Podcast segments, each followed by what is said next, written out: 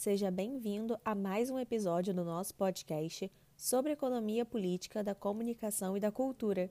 Meu nome é Karen Rodrigues e hoje vamos falar sobre o texto A Potência Imagética e a Televisão no Século XXI. Algumas reflexões, de Renata Rezende, publicado na revista de la Associação Espanhola de Investigação de la Comunicación, no ano de 2016. Então, ouvinte, vamos começar este episódio? Renata Rezende é professora e coordenadora do programa de pós-graduação em Mídia e Cotidiano da Universidade Federal Fluminense e professora do Departamento de Comunicação Social da UF, doutora em Comunicação e mestre em Comunicação, Imagem e Informação, ambos pela UF.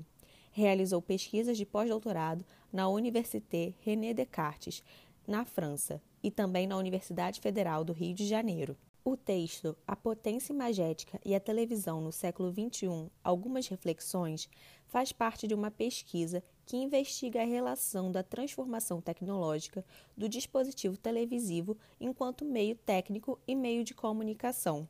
Além disso, analisa a onipresença da televisão no cotidiano, a partir do desenvolvimento do caráter lúdico do dispositivo, que ampliou sua função de entretenimento por meio do espaço do afeto, no sentido ampliado de afetação e afetividade, o texto busca compreender o dispositivo televisivo no cotidiano contemporâneo brasileiro.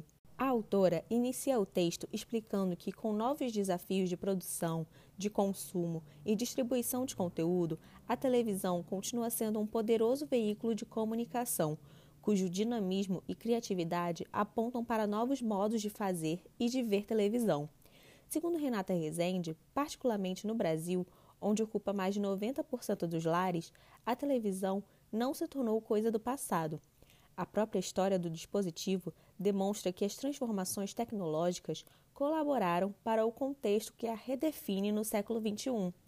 Primeiro, a passagem do preto e branco para a cor, o advento do VT, o controle remoto e, mais recentemente, as telas de tubo, LCD e LED, as denominadas Smart TVs, que oferecem diversos serviços, entre compras e programação sob demanda.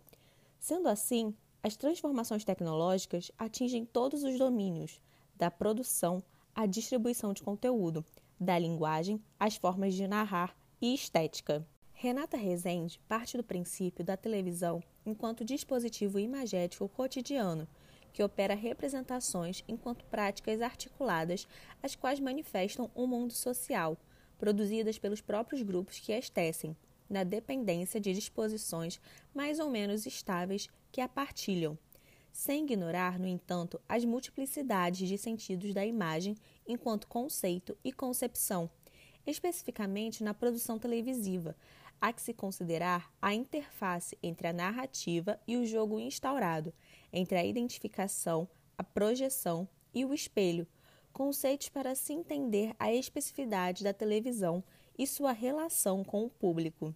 A autora, a partir do escritor francês Jacques Oman e do pesquisador brasileiro Arlindo Machado, compreende por identificação a forma como o espectador se reconhece na narrativa, por projeção, como ele se imagina dentro dela, ou seja, como se projeta naquele enredo, ainda que não seja por reconhecimento, mas por falta, e por espelho, quando ele acredita que o discurso ali produzido reflete a realidade vivida por ele fora da tela. Na página 70, o texto cita o filósofo Gilles Lipovetsky, que diz que, abre aspas, a transformação hipermoderna se caracteriza por envolver, num movimento sincrônico e global, as tecnologias e os meios de comunicação, a economia e a cultura, o consumo e a estética. Fecha aspas. Para a autora, abre aspas, pensar a hipertelevisão não é examinar as estruturas universais da linguagem televisiva ou fazer uma classificação das imagens produzidas por esse veículo, mas é evidenciar a relação da televisão com o mundo, com os sujeitos, quando se tem em conta que o cotidiano é um ininterrupto processo de invenções e reinvenções a partir daquilo que o homem tem à sua disposição para tecer a sua história. é verificar como essa mídia organiza e atua sobre as percepções dos homens, reconfigurando e tecendo suas expectativas. Trata-se de abordar a televisão em sua nova economia, reconhecendo sua força transformadora do imaginário cultural, particularmente no Brasil. Uma economia que é ao mesmo tempo cultural, política, estética e também afetiva. Fecha aspas. De acordo com Renata Rezende, o impacto da televisão é visual, porque se trata de um dispositivo ótico em que a tecnologia acentua, de acordo com as transformações técnicas mais sofisticadas, as mudanças da tela, a montagem acelerada com softwares de edição cada vez mais potentes, os efeitos especiais, entre outros. No telejornalismo, por exemplo, os modos de narrar aliados aos cenários ou imagens de fundo e a trilha sonora, geralmente de ação, potencializa a narrativa do ao vivo. A obra cita, então, o professor universitário francês François Jost, que diz que a televisão foi construída ideologicamente sobre a crença da transmissão direta como promessa de autenticidade, de contemplar a verdade nua. Entretanto, essa premissa de ligação com o real não é contemplada na totalidade dos casos televisivos. Segundo Renata Rezende, a sociedade contemporânea, ou como muitos autores a denominam, pós-moderna, tem como marca o excesso de informação visual. Para o filósofo francês Jean-François Lyotard, há, nesse sentido, uma perda das experiências estéticas pensadas como sensações e sentimentos do corpo. A autora explica que, à medida da ampliação dos usos da produção e da manipulação de imagens e sons, se desenvolvem não apenas em termos técnicos, mas também estéticos, porque existe um investimento em narrativas audiovisuais cada vez mais sensórias, cuja tentativa é a condução do espectador para o mundo tela, o que inclui sua extensão para outras telas.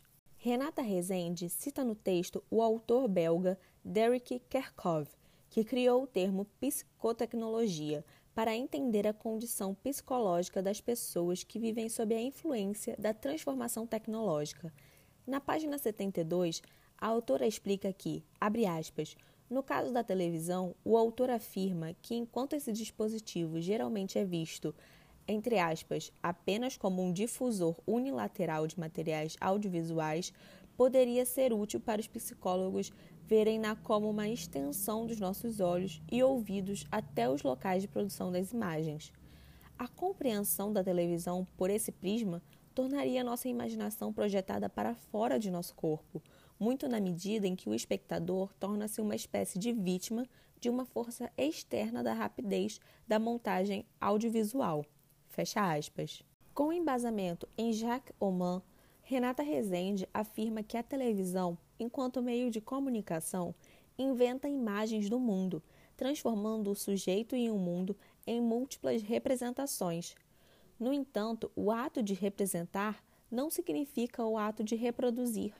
A representação é aprendida de um modo mais global, em um espaço cuja carga narrativa, a construção de uma diegese, não está afastada. Representar, segundo a etimologia, é ou tornar presente, ou substituir, ou presentificar, ou ausentar.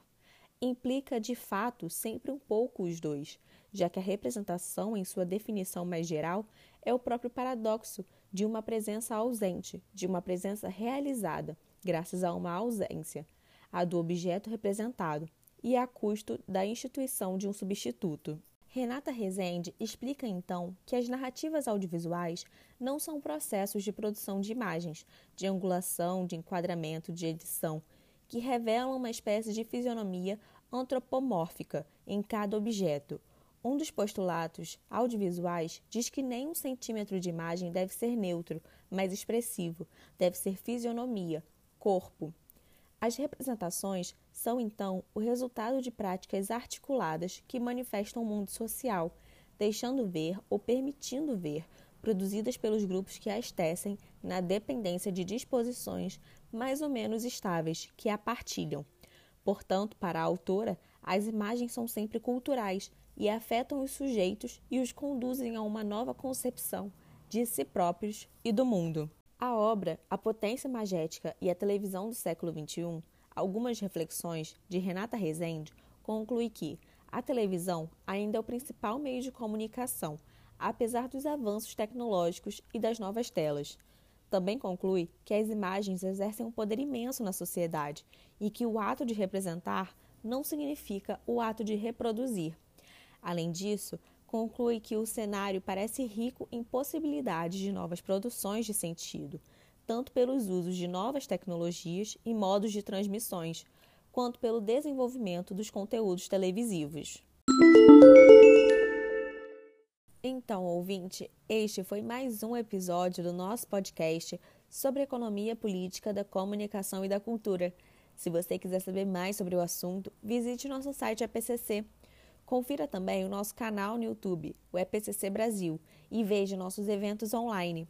Para acompanhar o EPCC, curta também nossa página no Facebook, EPCC Economia Política da Comunicação e da Cultura, e nos siga no Instagram, epcc.brasil. Ouça também nossos episódios de podcast no Spotify e no Anchor FM. Obrigada pela sua audiência e até a próxima!